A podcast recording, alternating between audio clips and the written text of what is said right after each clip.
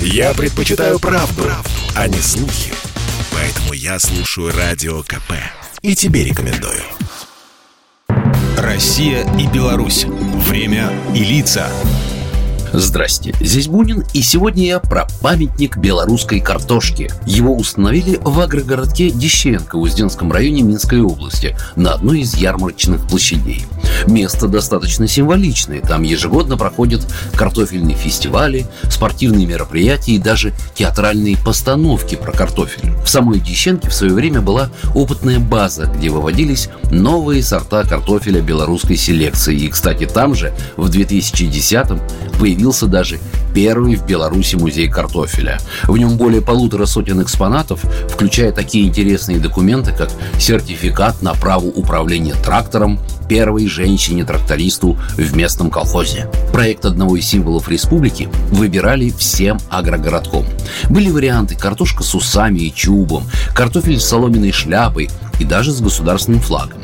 В итоге победил достаточно лаконичный вариант – большой камень, на котором стоит корзина картошки. Кстати, о желании возвести памятник картофелю говорил как-то и президент Лукашенко. Картофель – это же наш спаситель. Что такое картофель? Картофель в войну становился вместо хлеба и молока. На одной картошке люди выживали. Белорусы вообще любят свой картофель в буквальном смысле слова. Уровень его потребления на душу населения является самым высоким в мире – около 180 килограмм в год. Ну или почти полкилограмма в день. Его собирают в республике более 6 миллионов тонн в год, из которого немалое количество идет на экспорт в соседние государства, в том числе и Россию. К новому памятнику белорусы отнеслись одновременно серьезно и с юморком. Кому-то из-за высокого постамента памятник напомнил летательный аппарат из фильма «Кинзадза». Кто-то шутил, что рядом следует поставить памятные знаки всему, что связано с картофелем от лопаты до удобрений. Однако шутки шутками, но этот памятник картофелю далеко не единственный в мире. Еще в 1972 году русский писатель Виктор Астафьев обращался к красноярцам.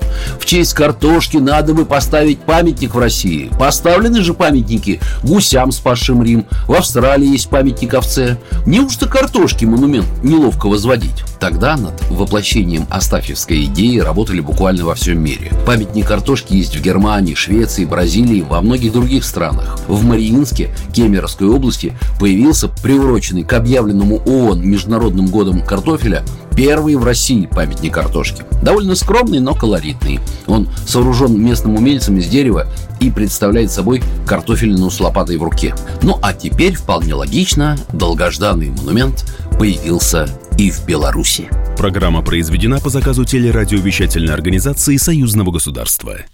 Россия и Беларусь. Время и лица.